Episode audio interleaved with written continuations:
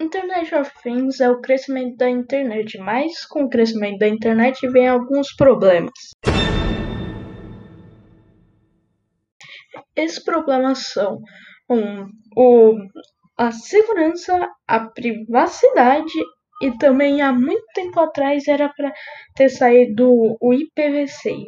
Isso continuaria com a evolução da internet, mas se não sair logo irá acabar a internet, infelizmente.